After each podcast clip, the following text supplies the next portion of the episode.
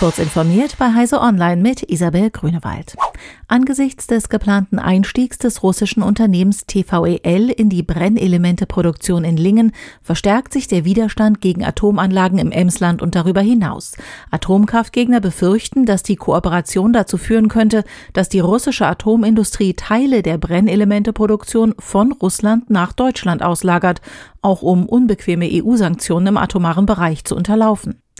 Das Bundesumweltministerium ist der Auffassung, dass der deutsche Atomausstieg nicht mit der Produktion von Brennstoff und Brennelementen für Atomanlagen im Ausland vereinbar sei, teilte das Ministerium auf die Frage von Heise Online mit, wie es grundsätzlich zur weiter bestehenden Atomwirtschaft in Deutschland stehe. Nun würde unter Einbeziehung anderer betroffener Ressorts das weitere Vorgehen im Lichte des Koalitionsvertrags geprüft.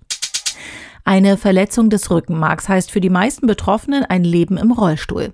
Seit Jahrzehnten suchen Forschende nach Möglichkeiten, die gekappten Nervenverbindungen im Rückenmark wieder zu reparieren.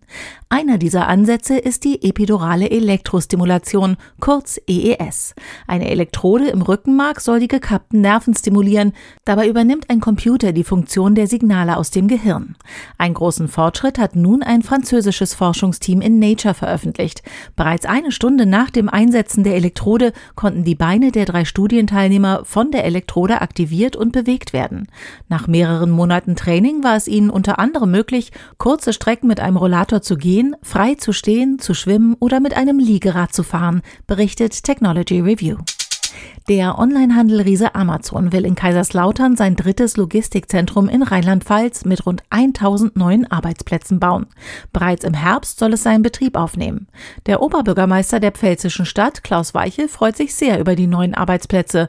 Die Arbeitslosenquote in Kaiserslautern ist weit höher als der Landesdurchschnitt.